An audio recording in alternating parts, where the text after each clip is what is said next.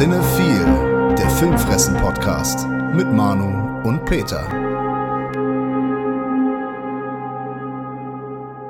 Moin, wir sind's wieder, die Kain und Abel der deutschen Filmpodcast-Unterhaltung. Hallo Peterchen, wie geht's dir? Äh, gut, ich habe kein Abel. Was? Du hast keinen Abel. Ja. Nee, läuft super. Ich bin guter Dinge, mit dir heute ein paar sehr interessante Filme zu besprechen. Ist das so? Meinst du, die sind wirklich interessant genug, ja? Auf jeden Fall. Also auf meiner Liste sind es mindestens drei und bei dir sind es ja wahrscheinlich mindestens zwei. Nur Knaller. Die All Killer, No Filler sozusagen. Heute Morgen war ich so müde, ich bin kaum aus dem Bett gekommen und was mich durch den Tag gebracht hat, war wirklich dieses äh, heute Abend Podcast machen. Die Vorfreude. Ja, heute Abend nach dem Feierabend quasi Podcast aufnehmen, hatte ich richtig Bock drauf. Das ist ein geiler Feierabend, oder? Ja. Und die Filmfressenfamilie ist auch wieder dabei, die ich ganz herzlich begrüße. Und wir müssen uns kurz entschuldigen. Was ist entschuldigen eigentlich gar nicht? Wir müssen uns für nichts rechtfertigen und für nichts entschuldigen. Okay, vielleicht für nichts rechtfertigen. Entschuldigen vielleicht manchmal schon. Okay, wofür? Wir haben letzte Woche nicht den Trailer von Godzilla vs. Kong besprochen. Oh, stimmt. Das haben die Leute bestimmt sträflich vermisst. Ja, es kamen ganz böse Briefe an bei mir zu Hause. Keine Mails, Briefe. Ja, wie gut, dass das die Zentrale ist, ne? Dein ja. zu Hause. Und Telegramme. Genau, ich meine nicht Telegram, ich meine wirklich Telegramme. Nee, äh, wollten wir eigentlich letzte Woche drüber sprechen, hatten wir mal angedacht, haben wir aber einfach nicht getan, warum auch immer. Ja, können wir ja nachholen, oder? Dann hau mal raus. Der Trailer zu Godzilla vs. Kong. Bist schon ein bisschen feucht im Schritt? Äh, total. Ich war klitsch und nass danach. Ich habe mir den mittlerweile, glaube ich, auch fünfmal reingezogen. Der hat mich schon ein bisschen aufgegeilt, sagen wir es mal so. Das ist sehr erregt. Ja, ich bin schon tatsächlich äh, heiß auf den Film. Ich meine, wenn man mal bedenkt, was davor war, ne, Godzilla, Kong, Skull Island und King of the Monsters, müsste man ja eigentlich seine Erwartungen nach unten schrauben. Aber der Trailer suggeriert ja schon, dass es hier ein paar sehr geile Schlachten gibt und ein fantastisches Face-Off quasi. Die Kämpfe, das hatte ich auf jeden Fall schon mal so angestachelt, ja? Ja, auf jeden Fall. Besonders, wenn man dann halt auch mal beide so in einem Frame, sag ich mal, sieht und dort, ich weiß nicht, wie es dann im fertigen Film sein wird, aber dort hat ja nicht so, sag ich mal, die Sicht versperrt, äh, sodass wir die beiden halt auch in geile Action sehen konnten. Natürlich jetzt nur kleine Szenen, wobei ich glaube, dass die krasse Aktszene schon so mit einer der zentralen Action-Szenen sein könnte. Das auf dem Flugzeugträger? Nee, mit der Axt. Ach so, das mit der Axt, ja, ja. Da gibt es ja auch schon die wildesten Theorien, ne, woraus die Axt besteht. Ja. Nämlich wahrscheinlich aus einer Schuppe von Godzilla. Genau, und Knochen. Ja, oder vielleicht auch von einem anderen Kaiju, man weiß es nicht. Wie gefällt dir die Musikauswahl im Trailer? Ja, das ist mir heutzutage schon fast egal was die da reinballern. Da Echt? ich schon gar nicht mehr drauf, weil das in der Regel sehr generisch und. Achso, ja, okay, in dem Fall war es ja auch ich so ein bisschen. überhaupt nicht generisch. Generisch wäre jetzt, wenn da wieder so ein Horn kommen würde, so. Ja, ich habe gerade auch äh, kurz innehalten müssen. Da kam ja so ein bisschen modernere Hip-Hop. Musik rein. Ja, das, was man heutzutage so für Hip-Hop hält, ja. Äh, ist halt nicht so mein Ding. Also fand ich jetzt nicht so cool. Nee, ich fand's furchtbar. Also nicht den Trailer an sich. Es gibt Pro und Contra für mich bei diesem Trailer. Natürlich die spektakuläre Action, das ist das, was natürlich auch bei mir für Vorfreude gesorgt hat. Vor allem, es gibt ja mindestens einen Kampf, der im Hellen stattfindet. Unfassbar, ja. Mal mhm. kein Regen, kein Nebel, kein Flugobjekt, was vor der Linse, Kamera da rumschwirrt, wie mich das bei King of the Monsters so mega genervt hat. Das auf dem Flugzeugträger, geile Idee. Und ich hoffe, dass das auch mindestens 20 Minuten dauert.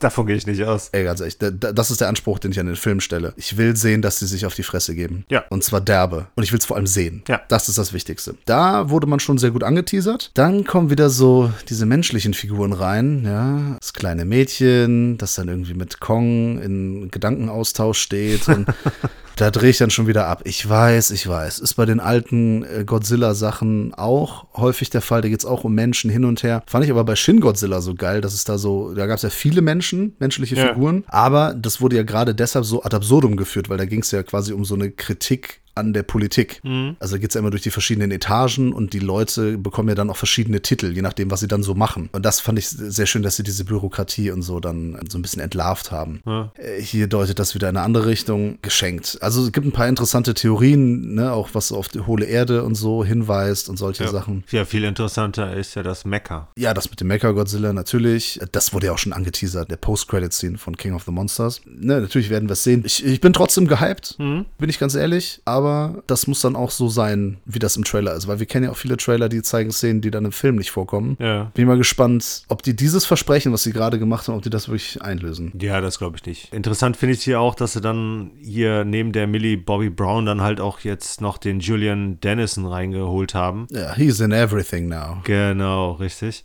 Was ich natürlich schändlich vermisse, ist Ken Watanabe. Ja, du weißt ja auch warum. Der ist auch tot. Ach, die Figur ist tot, stimmt.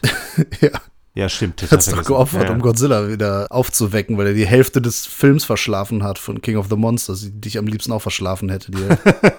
Ja, das kannst du bei dem wahrscheinlich aber auch tun, weil da so viel menschliche Geschichte wieder drin sein wird. Da kann man dann halt zum Second Screening gehen. Ich gehe tatsächlich davon aus, dass das so eine Batman wie Superman-Geschichte wird. Unabhängig davon, ne, gegen wen der Kong jetzt da eventuell kämpft, dass die sich im Endeffekt zusammenschließen werden und dann halt äh, zusammen auf die Kacke hauen. Zusammen gegen Mecha Godzilla. Zum Beispiel, ja. Oder vielleicht sogar noch mehr, ne, weil in King of Monsters waren ja auch viele andere noch dabei. Ja, das fände ich auch nicht schlimm. Es ist wahrscheinlich so wie bei Mega Shark vs. Giant Octopus, dass es ein Unentschieden gibt oder sie sich dann eben verbünden.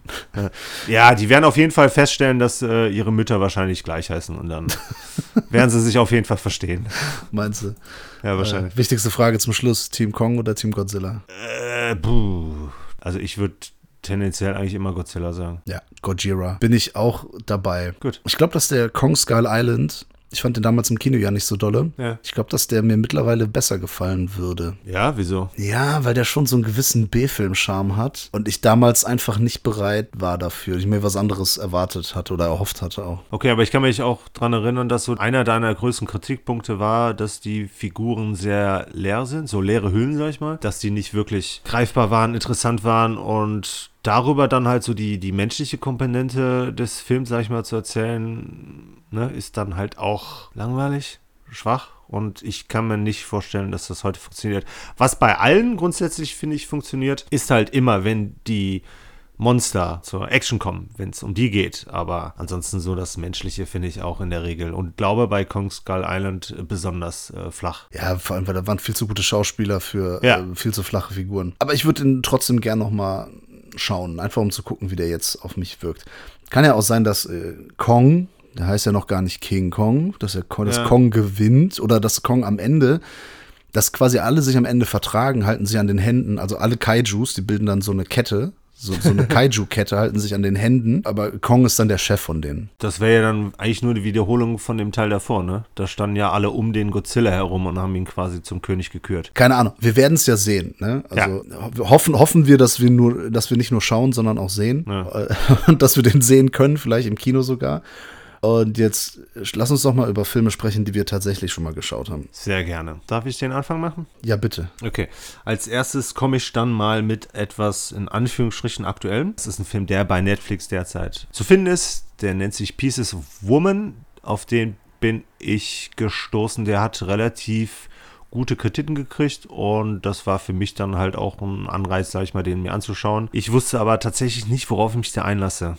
Das, was ich da zu sehen bekommen habe, damit habe ich nicht gerechnet. Besonders so die erste halbe Stunde. Nur kurz zu den Rahmendaten. Das ist ein Film eines Ungarn. Das ist ein englischsprachiges Debüt.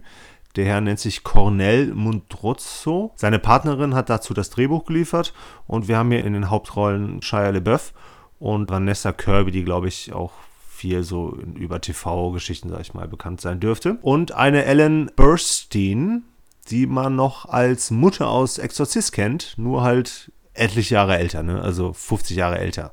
Dementsprechend spielt ihr hier eine gealterte Mutter. Ähm, es geht hier um die Martha und den Sean. Das ist ein, ja, also es wird nie eindeutig, ob die jetzt verheiratet sind, sind auf jeden Fall ein Paar, wünschen sich ein Kind.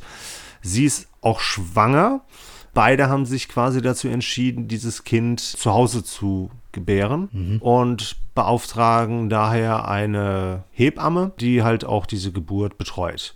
Und wir sehen in den ersten 20, 30 Minuten, sehen wir dann quasi auch die Geburt, beziehungsweise sogar die Entbindung und das sehr grafisch. Also der Regisseur geht hier sehr ins Detail, sag ich mal. Also wir sehen auch wirklich, wie der Kind aus dem Leib der Mutter rauskommt. Äh, warum ist das irgendwie so ein Stilmittel? Hat das eine spätere Bewandtnis dann oder? Ja, es ist auf jeden Fall, trägt auf jeden Fall dazu bei, dass wir mitfiebern, ähm, weil es auch hier in diesen ersten 20, 30 Minuten macht halt die Protagonistin halt auch schon mal eine krasse äh, Tour de Farce, sag ich mal, durch, was so, so Gefühle angeht. Tour de Farce oder Tour de Force? Habe ich Farce gesagt? Ja. Okay, Force. Aber der nimmt uns halt quasi mit auf diese Reise, so quasi als ob wir der Mann wären und neben der Frau im Kreissaal quasi sind. Na super. Ja, muss ich auch nicht unbedingt bei sein, aber ähm, es ist auf jeden Vor allem Fall. nicht bei Fremden. ja, das sowieso nicht, klar. Aber es ist schon intensiv. Ne? Und das ist auch vor allem von ihr besonders halt auch äh, gut gespielt. Das Krasse war dann auch, dass der Titel erst nach dieser Entbindung uns gezeigt wurde. Also die Titeleinblendung kam erst nach 20, 30 Minuten, was mich auch schon mal gewundert hat. Also das war quasi sozusagen der Prolog zu dem Film. 20, 30 Minuten, kein Scheiß jetzt. Ja, nee, wirklich. Das Entscheidende ist aber auch, dass das Kind äh, stirbt kurz nach der Geburt. Danach haben wir nochmal eine Stunde 40 Minuten in etwa. In der Zeit lernen wir dann halt quasi mit dieser Tragödie, mit diesem Verlust umgehen. Ja, dann kommt halt noch die Mutter der Frau, der Martha ins Spiel. Und dann werden halt auch so ein bisschen die Beziehungen unter den Figuren beleuchtet. Und ja, da fängt dann halt das äh, Trauerspiel an und wie sie halt sehr unterschiedlich hier mit diesem Verlust, sag ich mal, umgehen. Der konzentriert sich natürlich dann halt hauptsächlich auf diese zwei Figuren. Es gibt noch ein paar andere Randfiguren, die gar nicht so wichtig sind, außer der Mutter, die ein ähnliches Schicksal hingelegt hat wie ihre Tochter und dadurch dann halt auch quasi in irgendeiner gewissen Form, sag ich mal, mitreden kann und halt auch äh, Empathie empfindet und halt auch genau eigentlich weiß, was ihre Tochter jetzt machen sollte, die blockt halt nur quasi komplett ab. Also im Prinzip sind beide nach dieser mehr oder weniger Fehlgeburt, das Kind hat halt fünf Minuten etwa gelebt, beide sind hilflos. Die eine Figur äußert das Ganze dann so ein bisschen in Aggression, die andere wird dann etwas sarkastischer, ist viel abwesend, verkriecht sich lässt nichts an sich herankommen. Aber im Endeffekt ist das Entscheidende, dass beide Figuren dadurch halt auch auseinanderrücken. Also die Beziehung fängt dann an, so ein bisschen zu bröckeln. Ist das nicht alles schon ein bisschen vorhersehbar? Oder kann man sich das nicht denken, dass das passiert? Ja, das ist aber auch nicht das Entscheidende. Okay. Es geht um die reine Darstellung dessen, oder was? Im Prinzip ist es der Versuch, die Innenwelt der beiden Figuren, in dem Fall sogar auch bildlich einzufangen, aber vor allem auch emotional einzufangen. Und der nimmt uns da echt auf eine sehr krasse emotionale Reise mit. Auch wenn ich jetzt nicht unbedingt eine Frau bin. Nicht unbedingt, ja. genau. Konnte ich da halt schon äh, mitfühlen. Vor allem halt auch, weil so beide halt auch so ein bisschen zwiegespalten sind. Es ist sehr interessant, wie das Leben der beiden danach halt auch abläuft. Dann kommt halt auch noch beispielsweise hinzu, dass dann die Hebamme kommt vor Gericht und die Martha muss dann halt auch gegen sie aussagen. Da will ich jetzt aber auch nicht äh, groß äh, drauf näher eingehen. Aber das war schon besonders auch mit einem sehr emotionalen Klangteppich, sag ich mal, weil der äh, Howard Shore, der hier den Soundtrack geliefert hat, der macht das sehr cool mit, mit viel dramatischer Klaviermusik, äh, so ein bisschen jazzig. Schafft das dann halt, diese Trauerreise fast schon echt cool rüberzubringen. Und was mich wirklich erstaunt hat, war, dass der das bildlich immer sehr schön eingefangen hat, weil er immer Parallelen zwischen der inneren Welt der Figuren und der äußeren realen Welt mal hergestellt hat. Es gibt hier sehr viele Metaphern, mit der er arbeitet. Beispielsweise ist der Sean hier, der arbeitet für ein Unternehmen, das äh, Brücken baut. Oh, subtil. Ja, es ist vielleicht nicht, immer, nicht unbedingt immer subtil, aber es gibt schon ein paar sehr schöne bildliche Parallelen und damit halt auch Allegorien zwischen der inneren Welt und der äußeren Welt. Äh, das hat mir schon ganz gut gefallen. Hinten raus hat es dann eine etwas komische Auflösung, weil da etwas, vor allem so im juristischen Sinne, etwas nicht funktioniert, nicht stimmig ist. Das fand ich etwas äh, schade. Das heißt, das Ende war so ein bisschen holprig, aber insgesamt war das schon ein sehr bewegender Film. Ich bin an diesen Film schon mit relativ hohen Erwartungen gegangen und dafür hat er mich tatsächlich nicht enttäuscht.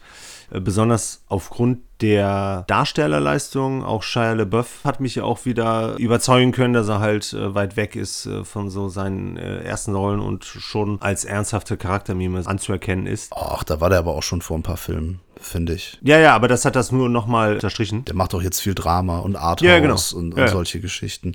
Äh, Gibt es denn so eine Katharsis? Ist das so am Ende irgendwie, hat das so einen befriedigenden Abschluss? Damit meine ich jetzt nicht unbedingt ein Happy End, sondern Ja, nee, hat es natürlich. Ansonsten wäre der Film halt auch für den Arsch. ist das so, ja? Auf jeden Fall. Darauf wartet man ja quasi auch die ganze Zeit. Und das ist halt im Endeffekt halt auch eine Erkenntnis und diese Erkenntnis ist nicht nur richtig, sondern halt auch für viele Figuren halt auch wichtig. Also es ist eine Empfehlung für Menschen, die auf Dramen stehen und für den Deutsch-LK. Es ist auf jeden Fall eine Empfehlung für Dramaturgen, korrekt. Genau, und im Deutsch-LK, ne? Da wird ja sehr gerne viel interpretiert und da wird viel auf Bildsprache geachtet und sowas. Ja. Deswegen ja, meine ich das. Ja. Nee, das kann man, glaube ich, so formulieren. Okay, dann haben wir einen Film gesehen, der würde ganz gut in unser neues True Crime Format passen. Dieses Format hat bisher genau eine Folge. ja, mal schauen. Also je nachdem, wann ich äh, die bearbeiteten Sounddateien wieder bekomme, gibt es demnächst auch noch eine zweite Episode, die wir schon gedreht haben, zusammen mit der Laura. Und in den ersten beiden Folgen geht es um Filme, die auf wahren Verbrechen basieren oder auf wahren Serientätern, haben wir mal gesagt. Hier geht es jetzt nicht um einen Serientäter, aber es geht um also mal eine Mixtur aus zwei wahren Begebenheiten. Jo. Der Film heißt River's Edge, ist aus dem Jahre 1986, hat auf Deutsch den Zusatztitel Das Messer am Ufer. Was für ein bescheuerter Beititel. Ja, der Verleiher, der den Titel gewählt hat, der sucht bis heute noch das Messer am Ufer. Weil, Achtung, Spoiler, es gibt kein Messer in dem gesamten Film, was am Ufer liegt. So bescheuert. Keine Ahnung, was die Leute da geritten hat. Hätte man doch einfach Flussufer nennen können. Oder River's Edge. Ja, klar. Aber wenn man es schon übersetzt, einfach Flussufer. Oder am Flussufer oder so. Ja, das Schlimme ist, die haben es ja nicht mal übersetzt, es ist einfach der Zusatztitel. Ja, ja. Naja, Regie hat Tim Hunter geführt und es sind hier ein paar unbekannte Darsteller dabei, wie zum Beispiel Keanu Reeves, den kennen wir aus The Bad Batch zum Beispiel, Threesome, Eine Nacht in New York, Ich liebe dich zu Tode oder Exposed, Blutige Offenbarung. Dann haben wir noch, ja was denn, da hat er überall mitgespielt. Dann Crispin Glover, den kennen wir natürlich aus Like Mike zum Beispiel, äh, Drei Engel für Charlie oder natürlich in einer hervorragenden Tanzszene aus Friday the 13th, The Final Chapter. Beste Tanzszene in einem Film jemals. Auf jeden Fall, das wollte ich auch gerade sagen. Definitiv. Und äh, Dennis Hopper, den wir natürlich hauptsächlich fast eigentlich nur aus Super Mario Bros. kennen. Als Ich König Cooper. Okay. Hast du nie Super Mario Bros. gesehen? Ach, du bist ja ein Sega-Kind. Ja, richtig. Aber hast nicht mal Sonic the Hedgehog gesehen. Wird es bestimmt irgendwann mal nachgeholt, da spielt der großartige Jim Carrey mit. Ja, ich habe früher eine Video, eine VHS-Kassette besessen von Super Mario Bros. Und ich habe diesen Film unglaublich oft angeguckt. Dafür, dass der gar nicht so gut ist, ist das schon eine Leistung, würde ich mal sagen. Keine, auf die man unbedingt stolz sein müsste, aber ja. Trotz Dennis Hopper. Krass. Habe trotz Dennis Hopper habe ich mir den Film angeguckt. Nee, ich meine, ist ja gut. Äh, schlecht. Ja, und trotz Bob Hoskins und trotz John Leguizamo und egal. Aber um die soll es ja nicht gehen. Korrekt. Wir haben beide, glaube ich, die Veröffentlichung von Cinema Obscura uns zugelegt. Was ich bei dem Label mag, die machen die Rückseite, die ist immer im Querformat gedruckt. Ja. Das ist sehr untypisch, aber mir gefällt das sehr gut. Alleinstellungsmerkmal. Ja, ich habe nicht viele äh, Veröffentlichungen von denen, aber zum Beispiel bei La Polizia Kier de Ayuto, der Tod trägt schwarzes Leder. Ja. ja ich verwechsel den manchmal mit den Handschuhen von Dario Argento. Und wir haben gar nicht gesagt, worum es geht. Also, eigentlich geht es um eine Gruppe Jugendlicher. Ja, genau. So, und einer von denen, der Samson, der hat, Achtung, Spoiler, das ist kein Spoiler, eine Schulkameradin hat er getötet. Motive sind erstmal egal. Er hat es getan. Und zwar am, am Flussufer. So, und da liegt die Leiche und der Tim äh, sieht ihn da mit der Leiche und der Samson, der gibt das auch ziemlich ungeniert im Freundeskreis zu. Der erzählt das einfach mal allen. Ja, also glaubt ihm natürlich am Anfang keiner. Und diese Geschichte macht dann so die Runde. Und dann ist es so ein bisschen Stand By Me-mäßig, dass die ja, Freunde von ihm, die, die, diese Clique, dass die auch dahin gehen, weil die das nicht glauben, weil die es sehen wollen. Jeder will mal eine Leiche sehen. Und dann stellen die irgendwann fest, dass der keinen Blödsinn erzählt hat. Und ab da ändert sich alles. Äh, wir sollten vielleicht noch dazu sagen, dass wir jetzt hier uns nicht in einer Großstadt bewegen. Das ist, glaube ich, ein Städtchen in Oregon oder Vorstädtchen. Also es ist auf jeden Fall so, so eine kleine Gemeinde, in der sich so ziemlich jeder kennt. Und die Jugendlichen sind so ziemlich, ja, sagen wir so, mit Schule haben die, glaube ich, jetzt nicht so viel am Hut. Also die Nö. hängen lieber rum, kiffen, saufen, pöbeln rum, klauen, machen eigentlich nur Blödsinn. So wie wir früher früher halt. Ganz genau so. Und die Eltern leben es auch nicht unbedingt besser vor. Richtig. Das kann man auch äh, so sagen. Also die Figur da, äh, also der Tim, der, der kleine Junge, der hat einen größeren Bruder, der wird halt von Keanu Reeves gespielt und die Mutter lebt mit einem neuen Lebensgefährten. Beide haben Schichtdienst, sind irgendwie nie da und ja, die Mutter frönt dann auch eher so dem Drogenkonsum. Es ist alles sehr hoffnungslos, was da passiert. Definitiv. Ja, das ist so die Story des Films. Ja, du kannst ja mal ein bisschen was zum Film sagen und ich sag gleich noch ein bisschen was zur Veröffentlichung. Achso, okay, ja. Das war auch ein Film, den ich äh, schon was länger kannte, den ich mir jetzt nochmal zum Gemüte geführt habe. Das macht nichts. Ja, ich hatte nämlich auch vergessen, wie groß der ist. Also wie großartig der ist.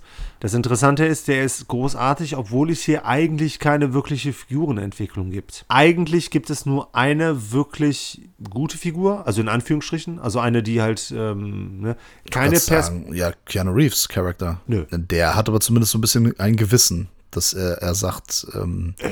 er, er verständigt ja irgendwann die Polizei. Ja, das ist richtig, Spoiler. ist das ein Spoiler? Ja, aber das tut er halt auch nicht wirklich aus Empathie. Das Mädchen ist ihm ja trotzdem eigentlich egal. Ja, das ist sowieso die Stoßrichtung der Diskussion am Ende. Genau. Das ist die Kirsche auf dem Sahnehäubchen, finde ich. Richtig. Die einzig wirklich gute Figur in Anführungsstrichen ist der Lehrer. Ja, klar, aber der kommt zweimal vor in dem Film oder so. Ja, ja, klar. Aber ansonsten hast du wirklich nur trostlose Figuren. Der also, Lehrer äh, ist für die Moral am Ende zuständig. Also er formuliert die Aussage des Films. Ja, genau. Ja, aber das macht er halt sehr cool. Ja, richtig. Im Klassenraum. So einen Lehrer hätte ich mir auch mal gern gewünscht, aber das hätte vielleicht bedeutet, dass bei uns in der Schule jemand hätte sterben müssen. Egal, die Tonalität ist hier total entscheidend, weil wir haben hier Gleichgültigkeit und Gefühlslosigkeit hoch 10. Also ich denke schon, dass die Figuren grundsätzlich so moralische Vorstellungen, sage ich mal, haben, aber ist denen scheißegal. Ja, die wissen schon, was gut und was schlecht genau. ist, weil gerade ja. die, die Figur von Crispin Glover, also Gleichgültigkeit würde ich nicht sagen, weil der will das ja auf jeden Fall vertuschen. Er wird sogar aktiv die Leiche zu verstecken. Ja, aber ihm ist eigentlich gleichgültig, dass sie gestorben ist, was halt das schlimmere Übel ist. Das, ja, ja, das schon, aber es Darauf ist, bezogen war das jetzt. Ach so, ja, gut, hast du nicht gesagt. Okay, dann habe ich das äh, jetzt hier mitgetan. Weil es ist eine Gesellschaft, äh, die er hier äh, zeigt, ohne Empathie, ohne Gefühle und im Endeffekt auch irgendwo ohne Gemeinschaftssinn. Ja, die haben eine sehr verschrobene Vorstellung von Loyalität und Freundschaft. Vor allem die Figur von Crispin Glover. Definitiv. Und der ist ja sogar die Figur, die sich sogar für die anderen Figuren so ein bisschen als fast schon Identifikationsfigur hinaus kristallisiert, weil ja quasi alle ihm mehr oder weniger folgen, weil sie selber nicht wissen, was sie machen sollen, beziehungsweise weil es ihnen einfach egal ist. Ja, die sind halt ziellos, aber weil, weil ihnen auch keine Ziele vorgelebt werden. Richtig. Ja, doch, die falschen Ziele halt vor allem. Ja, ja. Der einzige Ort, an dem das im Positiven passiert, ist halt die Schule. Mhm. Und da gehen sie halt dann nicht immer hin. Da ist es dann auch meistens schon zu spät, weil sie es halt von zu Hause gar nicht mitbekommen. Genau, weil sie es von zu Hause halt besser wissen, ne? Weil die Mutter vom Keanu Reeves, also von der Figur, halt auch äh, selber kifft, ne? Und solche Geschichten.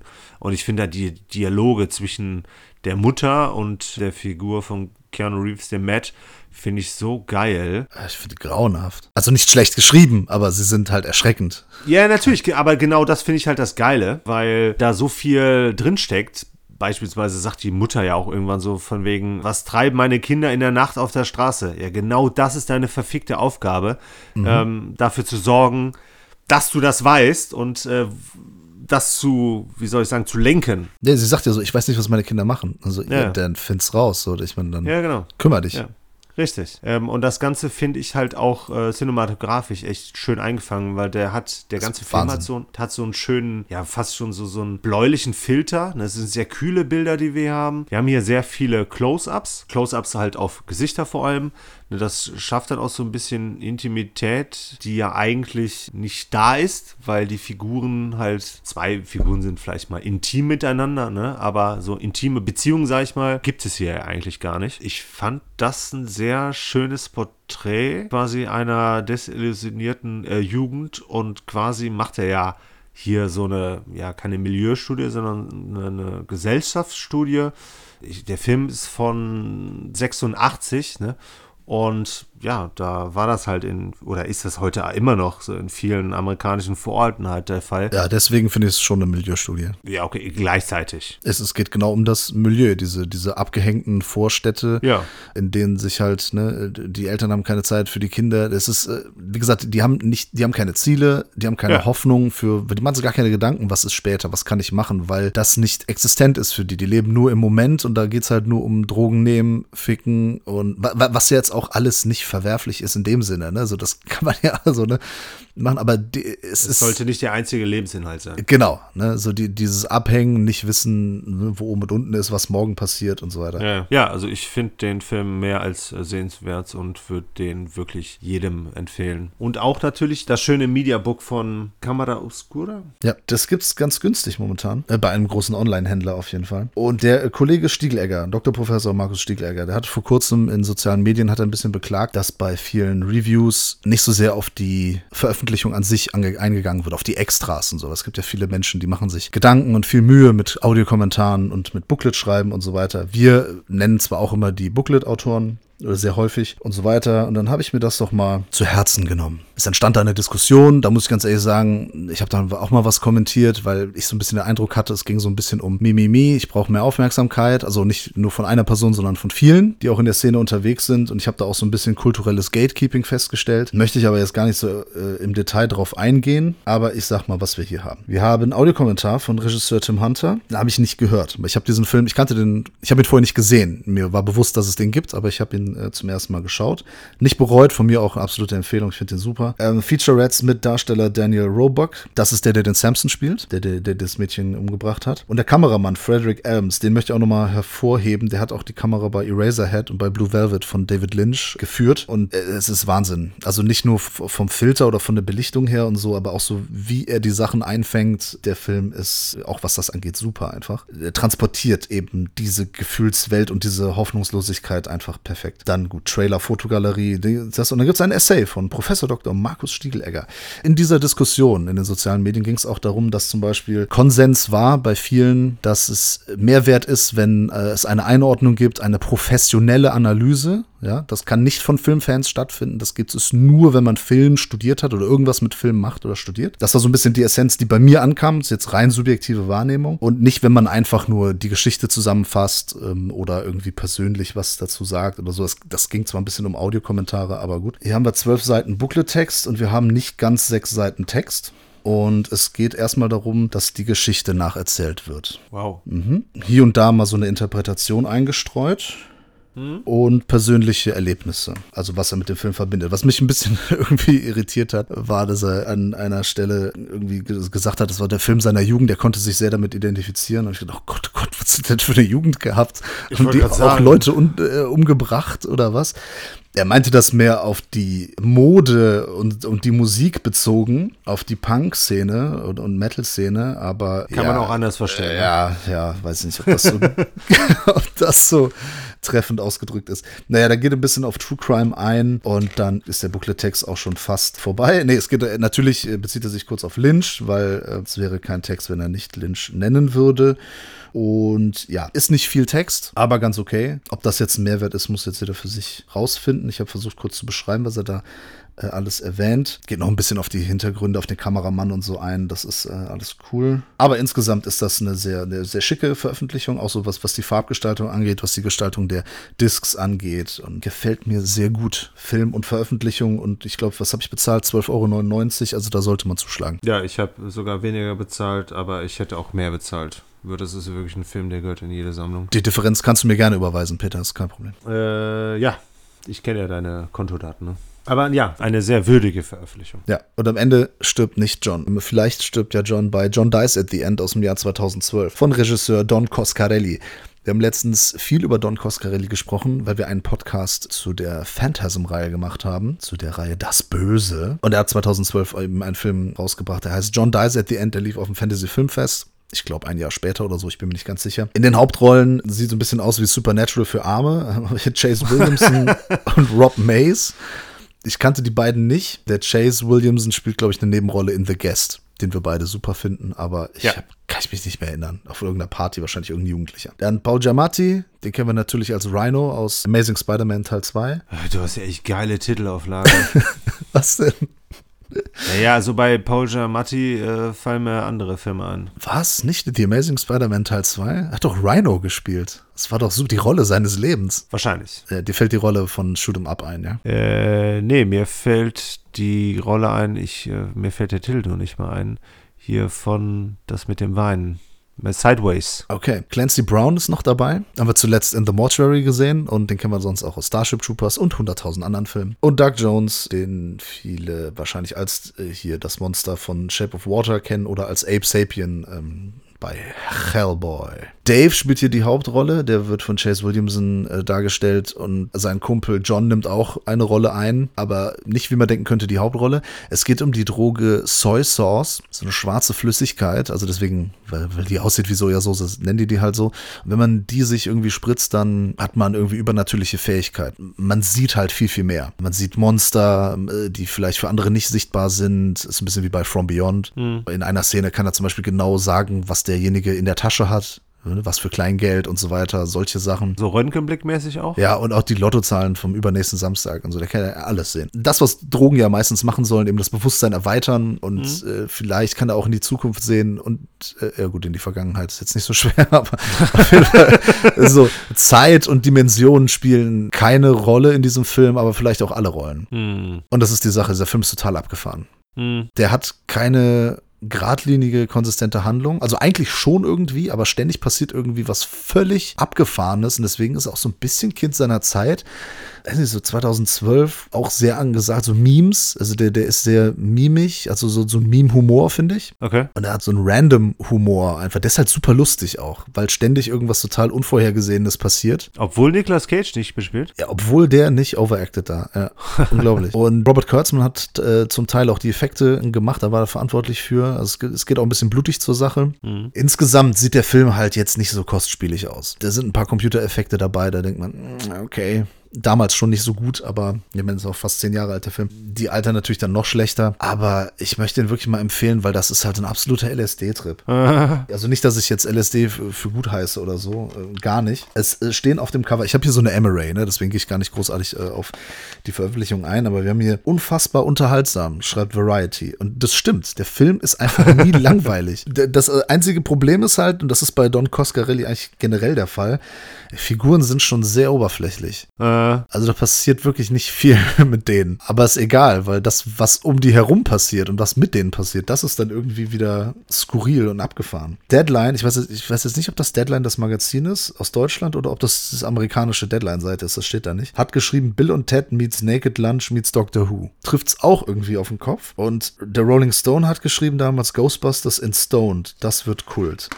Das K-Wort, aber wahrscheinlich auch nicht so falsch.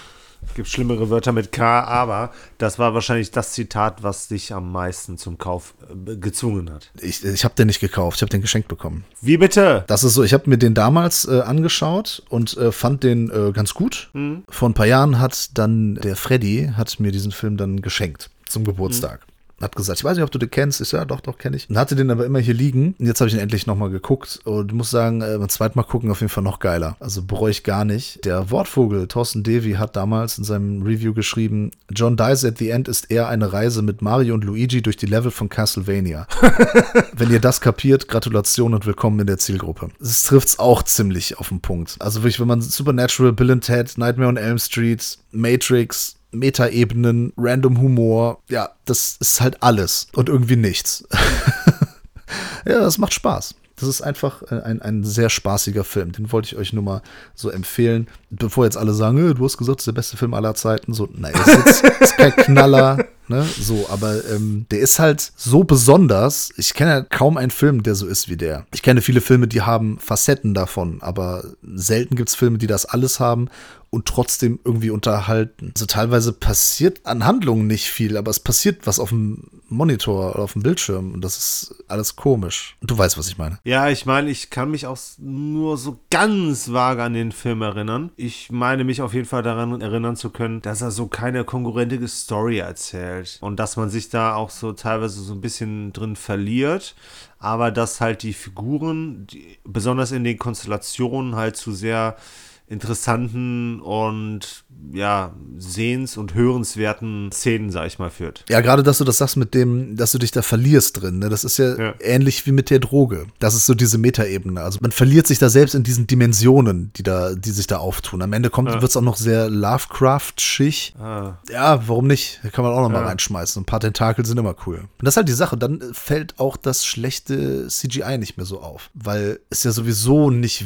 man weiß es nicht, was da wirklich real ist und was nicht. und, und, und, und da, wie gesagt, es verschwimmt da sehr, sehr viel an Realität und Fiktion und, und äh, verschiedene Dimensionen.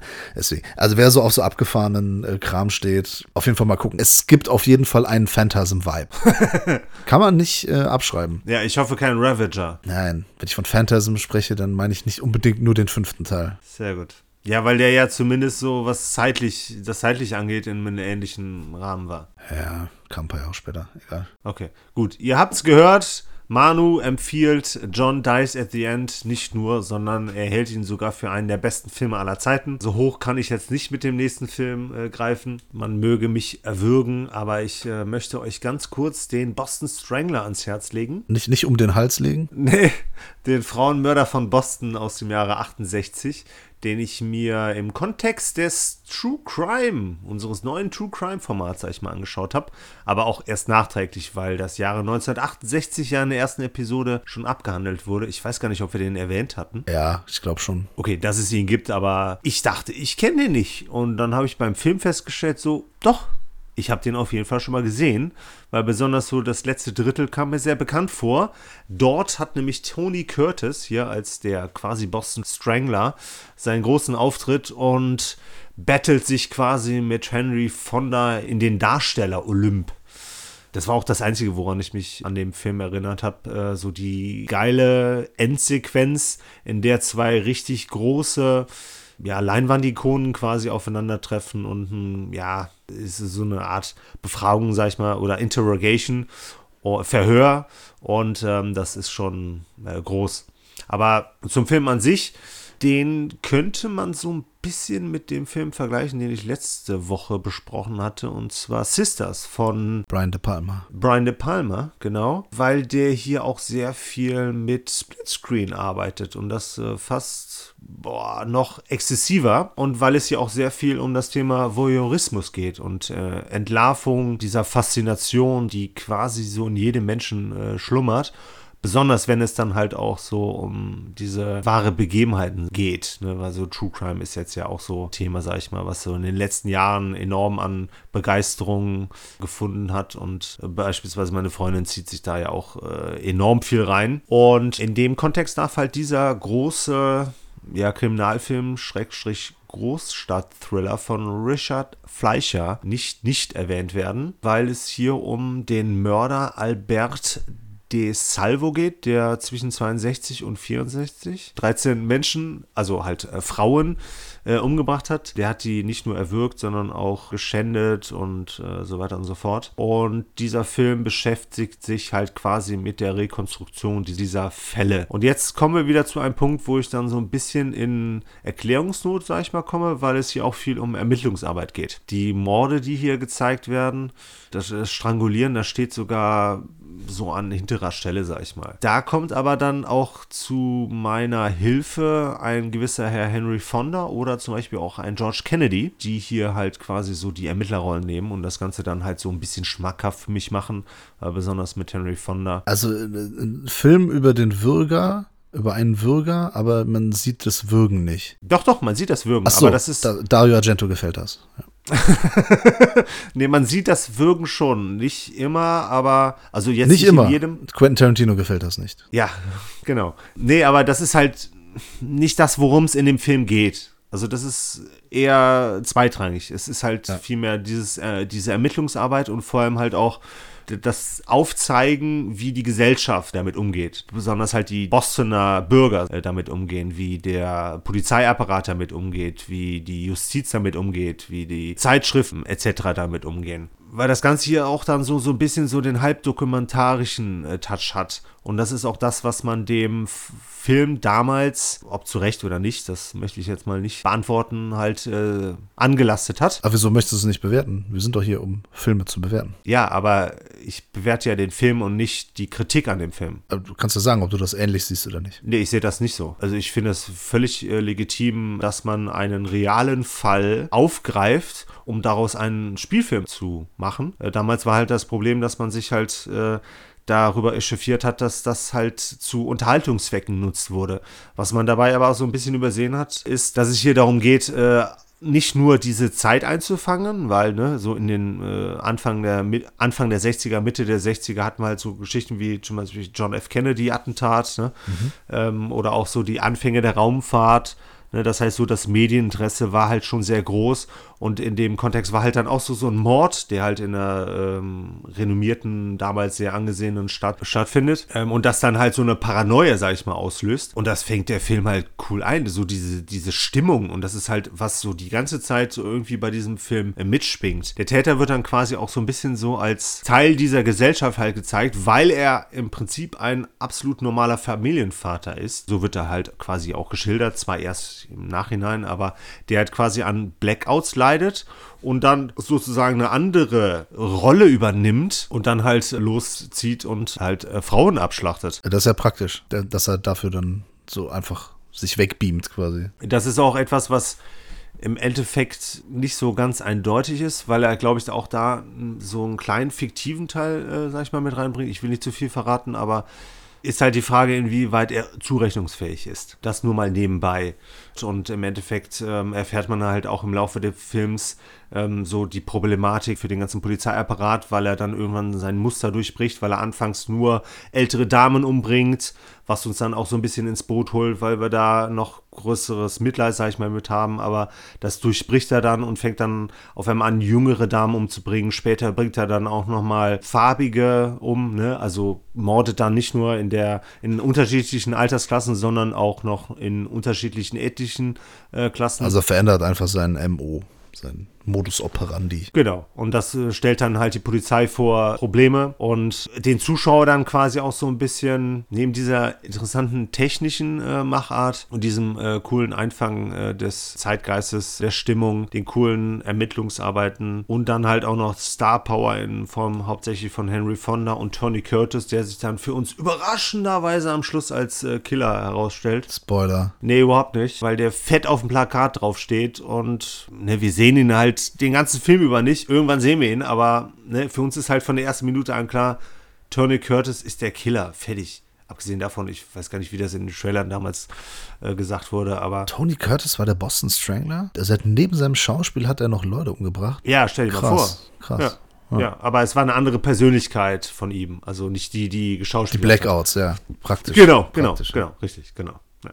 Der Film hatte ein kleines Manko. Das war dann im Endeffekt das abschließende Verhör, weil sich das ein bisschen zieht. Aber insgesamt finde ich vor allem sehr interessant die Machart und fantastisch gespielt. Und im Endeffekt ist das halt schon recht äh, spannend inszeniert und äh, durch gewisse Umstände halt auch holt er uns da so auf der empathischen Seite, sag ich mal, ab. Also wenn ich sowas höre, so von Leuten, die würgen, von Boston Strangler und so, da zieht sich bei mir alles zusammen. Vor allem in der Halsgegend.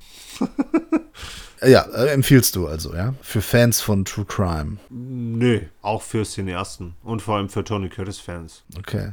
Dann tauchen wir doch jetzt mal ab. Und zwar in The Rift, auch genannt Sirene 1, auch genannt U1 Tauchfahrt des Todes aus dem Jahr 1990 von Regisseur Juan Piquet Simon. Den kennst du, der hat Pieces und Slugs gemacht. Ah, okay, gut. Also da hat er auch Regie geführt.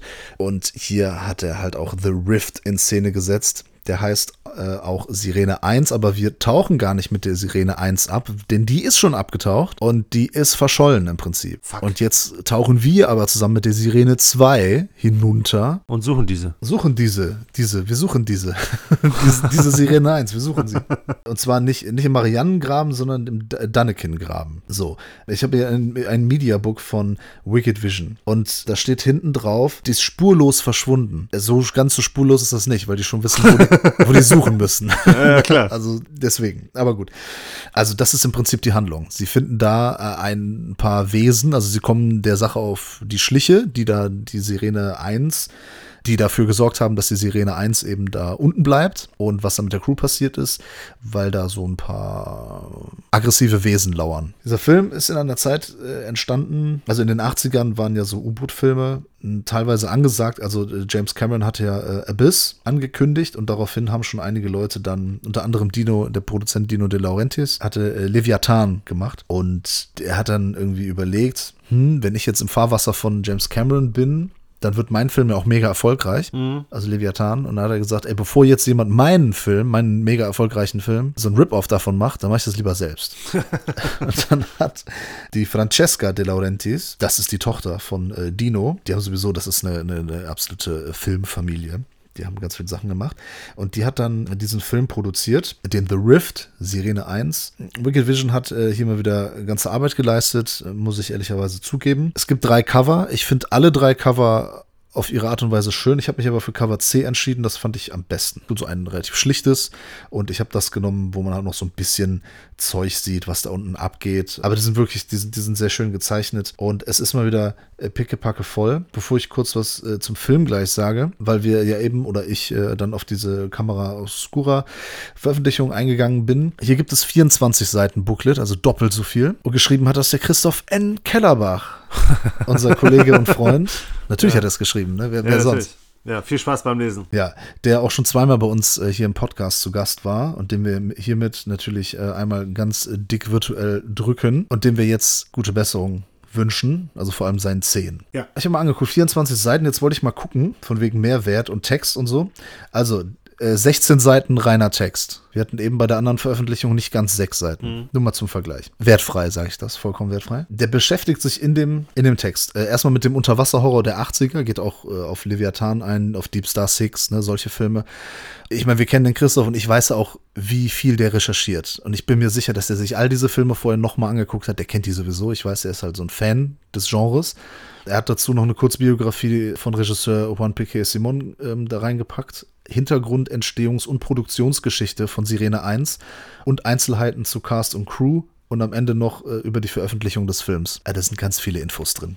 Es gibt eine Featurette, Danger Below, die Effekte von Sirene 1. Das ist leider nur Audio. Dann gibt es äh, noch eine andere Featurette, What Lurks in the Dark. Da habe ich leider nicht äh, gesehen, kann ich leider nichts zu sagen. Dann die Special Effects Legende äh, Colin Arthur äh, spricht über Sirene 1 und es gibt Interviews mit äh, Ray Wise, der unter anderem mitspielt. Das hatte ich noch gar nicht gesagt. Äh, den kennen wir zum Beispiel aus Twin Peaks oder Swamp Thing 1, da hat er die men menschliche Variante gespielt oder auch bei Reaper, da hat er den Teufel gespielt. Kennt man auch und das ist ein, nicht ein Interview von damals, sondern es ist relativ aktuell. Und da sagt er auch ein paar sehr schöne Sachen, dass er zum Beispiel eigentlich der Protagonist sein sollte. Das hat dann aber der John Scalia bekommen und von dem ist auch noch ein Interview drin und noch ein Interview mit Ronald Lee Ermey, den kennen wir alle natürlich aus Full Metal Jacket Ja. als Drill Sergeant. Und der hat eigentlich nur, ja, in, in Folge von Full Metal Jacket eigentlich nur solche Sachen gespielt. Und hier ist er aber halt mal der gute Captain Phillips. Kein Scheiß, der ist Captain Phillips. Er ist der Captain der Sirene 2. Ja, auf jeden Fall diese Crew, angeführt von Captain Phillips natürlich, die, die bekommen mit äh, unserem Protagonisten, der von John Scalia gespielt wird, ein neues äh, Crewmitglied und die begeben sich dann eben auf die Suche nach der Sirene 1. Da spielt noch John Towles Bay mit. Das ist der Comic Relief, aka der lustige Schwarze. Er hat auch unter anderem bei Midnight Run und K-Pax mitgespielt. Und dieser ganze Film ist im Prinzip halt ein Abklatsch von Leviathan. Aber das ist unterhaltsam. Das ist sehr charmant. Der Film geht nur 80 Minuten rund und macht Spaß. Dadurch, dass wir natürlich hier eine sehr klare Bildqualität haben, ähm, das, das Bild rauscht auch nicht. Es ist wirklich, na gut, er ist, er ist nur 30 Jahre alt.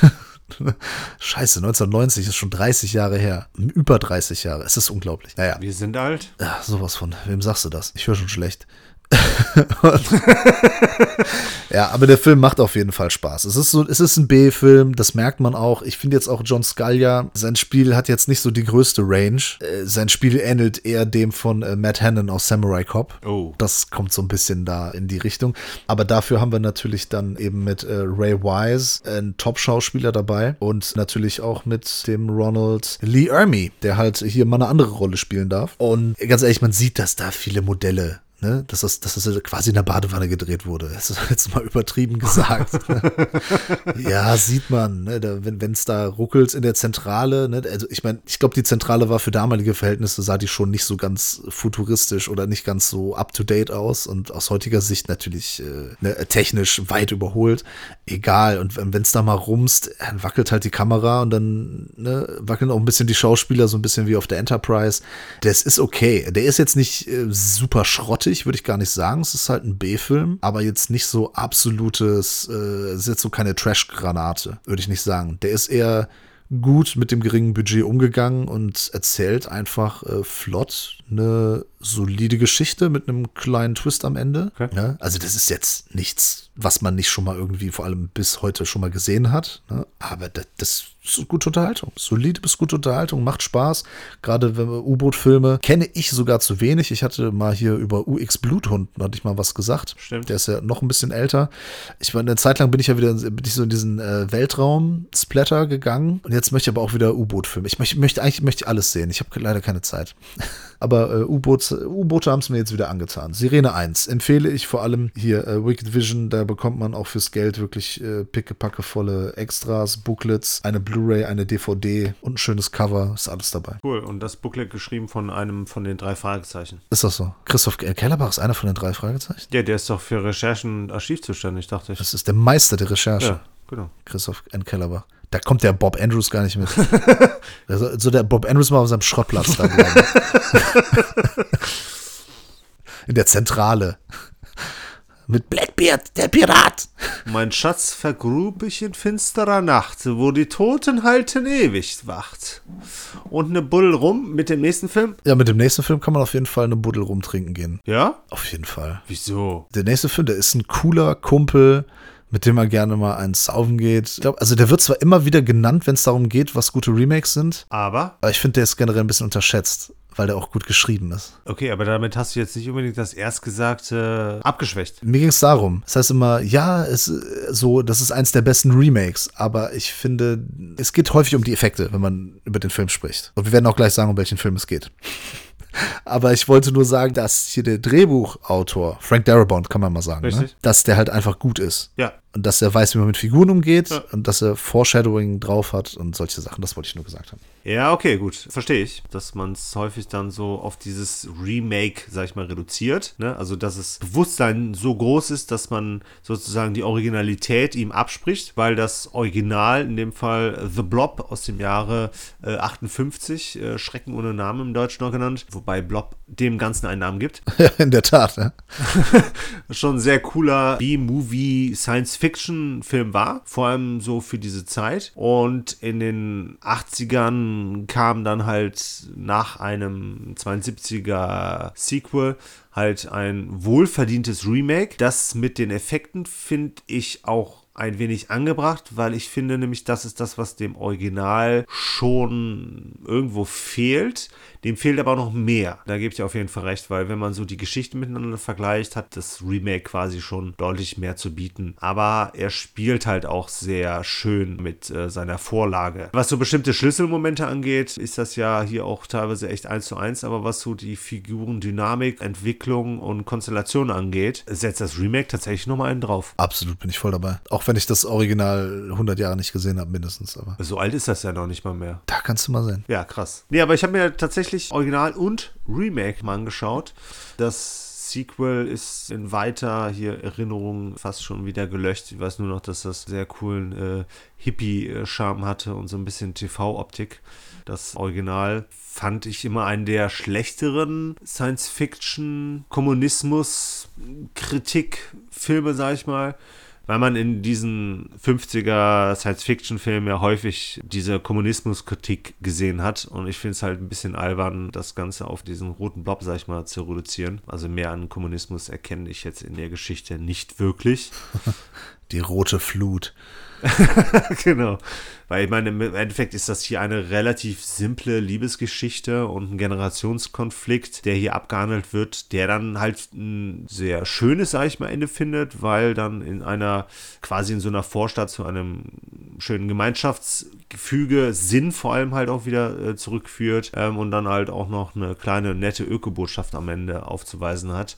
Hat der natürlich das Problem, dass er nicht die Möglichkeit hat, mit der Idee dieses Schreckens aus dem All auch vom Inszenatorischen her, von den Special Effects her, was wirklich Realistisches äh, rüberzubringen. Also das Original meinst du? Ja, genau, genau. Und das schafft halt der Blob aus dem Jahre 88 allemal. Und ich finde, das sind halt auch, heute sieht das echt noch cool aus. Ja, der hat ja auch ein bisschen mehr Geld gehabt und äh, auch sehr fähige Leute. Ja, klar. Und ist halt auch 30 Jahre später gedreht worden. Da waren die Möglichkeiten ja eh größer. Ja, ja aber was die alles gebaut haben an, an, Ja, ja. an, an, Props und an, an, an praktischen Effekten und so.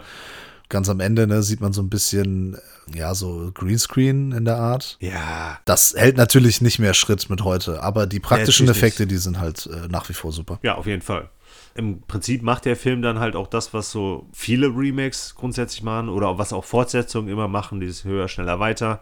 Ne, der ist dann halt äh, gewalttätiger, der ist in, insgesamt ist er wesentlich spektakulärer, dann vielleicht auch sogar kommerzieller und äh, einfach irgendwo auch äh, wesentlich unterhaltsamer. Was der Film aber wirklich sehr gut macht, ist, dass er straff und schnörkellos inszeniert ist und dass er auch wirklich passable bis vernünftige bis sogar echt gute Schauspielleistung hat, die der erste nicht unbedingt in all seinen Rollen hatte. Ja, der Film ist generell auch einfach cleverer als das Original. Und das ist halt, das insgesamt ist der schon ein guter Film, weil der gut geschrieben ist. Ja. Die Figuren sind gut gezeichnet, also die sind auch alle sehr charakteristisch zu unterscheiden und deswegen können auch Schauspieler damit was anfangen. Ja. Da kannst du damit arbeiten, da kannst du was machen damit. Ja, und es gibt halt hier sehr viele Sachen, so Setups, die später einen Payoff haben oder halt Foreshadowing, was vor allem auffällt, wenn man den ein paar Mal gesehen hat. Also vielleicht cleverer, als, es, als man das von so einem Film erwartet. Ja, da, da gebe ich dir absolut recht. Ich finde den auch sträflich vergessen, teilweise sogar schon. Was der halt auch gut macht, ist, ähm, dass seine, dass er die Figuren mehr so in den äh, Fokus setzt und, und das, was du auch quasi schon erwähnt hat, dass er äh, denen halt viel mehr Tiefe gibt. Weil das war im Original war es schon so ein bisschen mehr, dass sich da vor allem so die Jugendlichen alle irgendwie so ein bisschen geglichen haben. Ne, hier haben wir so den Rebellen, dann haben wir so, so eine, eine Damsel in Distress quasi, aber auch schon ein bisschen fortgeschritten, ne, weil wir ja schon 80er, äh, 90er sind. Dann haben wir dieses Upgrade von der bloßen Alien-Invasion zu diesem Militarismus, beziehungsweise dieser militärischen Verfehlung. Das heißt, wir haben hier noch so ein bisschen Verschwörungstheorie drin, wir haben so ein bisschen äh, Kritik an der Regierung, wir haben das, das Thema Paranoia sehr schön verpackt und wir haben halt das, was ich am ersten wirklich leidlich vermisst habe, dieses, wie dieser blöde geile Blob die Menschen verschlingt. Das hast du halt nicht gesehen. Und hier siehst du das in so beeindruckenden, großartigen, Tricktechnik perfekt umgesetzten Szenen. Da geht mir das Herz auf. Ja, man sieht ja auch so richtig, wie, wie der Blob teilweise Menschen so schon ein bisschen verdaut Ja, oder, oder teilweise genau. verdaut hat, ne, wie er sich die einverleibt. Ja, und ist teilweise auch sehr blutig. Auf jeden Fall ist es sehr kreativ mit den Effekten gearbeitet. Ich finde den nach wie vor, es ist ein cooler Film, gucke ich immer wieder gerne. Ja, Good Times, guter Film. Das sind die, die coolen Horrorfilme, auf, auf die hat man Bock. Und man sollte auch nicht vergessen, dass in den 80ern sind ja sehr viele The-Filme rausgekommen, ne? The Fly, The Thing, The Stuff. Und da darf man halt auch einen The Blob definitiv nicht vergessen. Ja, The Hellraiser. ja, da hatten wir heute fast ausschließlich äh, Positives zu vermelden, ne? Ja, das äh, müssen wir nächste Woche auf jeden Fall ändern. Nee, komm, das ist, äh, die Leute haben alle gerade so eine schwere Zeit und dann ist auch gut, wenn wir da mal ein paar Empfehlungen raushauen können, dass sie sich mal irgendwie die Zeit verschönern können. Also ich bin ja in der glücklichen Position, ich darf noch voll arbeiten von zu Hause aus. Da habe ich natürlich ein bisschen weniger Zeit zum Filme gucken, aber das ist natürlich Jammern auf ganz hohem Niveau. Wir haben natürlich auch viel mit äh, Filmfressen zu tun, ne? denn diese ganzen äh, Videos und Podcasts, die nehmen sich nicht von alleine auf und die schneiden sich auch nicht von selbst. Ja, da brauchen wir, glaube ich, noch äh, 20, 30 Jahre, bis das möglich ist. Ja, ähm, aber wo wir eben The Blob hatten und auch so diese komische Farbe und so, ne? Also, The Blob, muss einfach nochmal sagen, es ist einfach ein echt toller Film. Ja. Ich weiß nicht, ob du so ein Fan bist, magst du mehr süß oder sauer? Also an Süßigkeiten? Das weißt du ganz genau. Ein bisschen süßer, ne? Richtig. Ja, ich mag äh, auch süß, aber sauer hat für mich so ein ganz besonderes. Ich bin großer Fan von sauren Zungen. Ich weiß. Das, ich weiß, dass du das weißt. Äh, ich habe letztens was, äh, also es gibt diese kleinen sauren Stäbchen äh, von Red Band, und du weißt ja, dass ich die liebe. Ja. Ich habe was Neues entdeckt. Und zwar gibt es eine Kölner Firma sogar, Hitchler heißen die. Adolf Hitchler. äh, ist, glaube ich, der Chef von denen, heißt Adolf Hitchler. Nein, aber die, die Firma heißt Hitchler und die machen so äh, auch so Weingummizeug und dies und das. Nasch dein Ding. Genau, Nasch- und Sachgeschichten. Und da haben die so saure Zungen auch rausgebracht. Die nennen sich irgendwie saure Drachenzungen. Alter, ist das geil. Ich mache jetzt extra jeden Tag immer ein bisschen Sport, damit ich mir die gönnen kann. Ah, okay. Weil die so geil sind. Da haben wir nachgeguckt, letztens erstmal rausgefunden, dass es eine Kölner Firma ist. Also wir unterstützen eine lokale Firma. Und zweitens sind die auch noch irgendwie vegan und sind irgendwie nachhaltig produziert. Also total geil. Also es- alle gewinnen. Es gibt nur Gewinner. Und das möchte ich auch. Also falls ihr mal ähm, demnächst hier ein paar Filmempfehlungen von uns äh, genießt, gönnt euch doch mal einen Hitchler. ist nicht so schlimm, wie es klingt. Super lecker. Wollte ich nur mal, ge- gebe ich noch so als Bonustipp nebenbei. Gebe ich noch oben drauf. This podcast has been paid by the Hitchler Company. Boah, wie geil wäre das, von denen gesponsert zu werden. Leider bekomme ich kein Geld von denen. Also ich würde mich sowieso auch nur in, in sauren Zungen von denen bezahlen lassen. Ah, okay, gut. Ja, gut, aber passt ja. Wenn du dann demnächst noch anfängst und das Standfahrrad irgendwie äh, an Strom anzuschließen, so dass du selber deinen Strom, also ne, so ein Dynamo oder so Quatsch dran packst, dass du selber deinen Strom äh, produzierst. Das wäre auch gut. Ja, Das wäre richtig gut. Mal gucken, vielleicht fällt uns ja was ein bis nächste Woche. Ja, vielleicht haben wir ja nächste Woche auch so eine bunte äh, Fruchtgummitüte, sag ich mal, für euch an Filmen übrig. Ja, ich kann schon mal, guck mal, ich ähm, tease schon mal an. Das ist immer gut, dass die Leute schon mal ein bisschen heiß zu machen. Ich werde auf jeden Fall Streets of Fire äh, besprechen, Okay. denn mehr 80er geht nicht. Und ein Film, den die Laura mir geschenkt hat zum Geburtstag, und das ist Nachts, wenn der Teufel kam, mit Mario Adorf.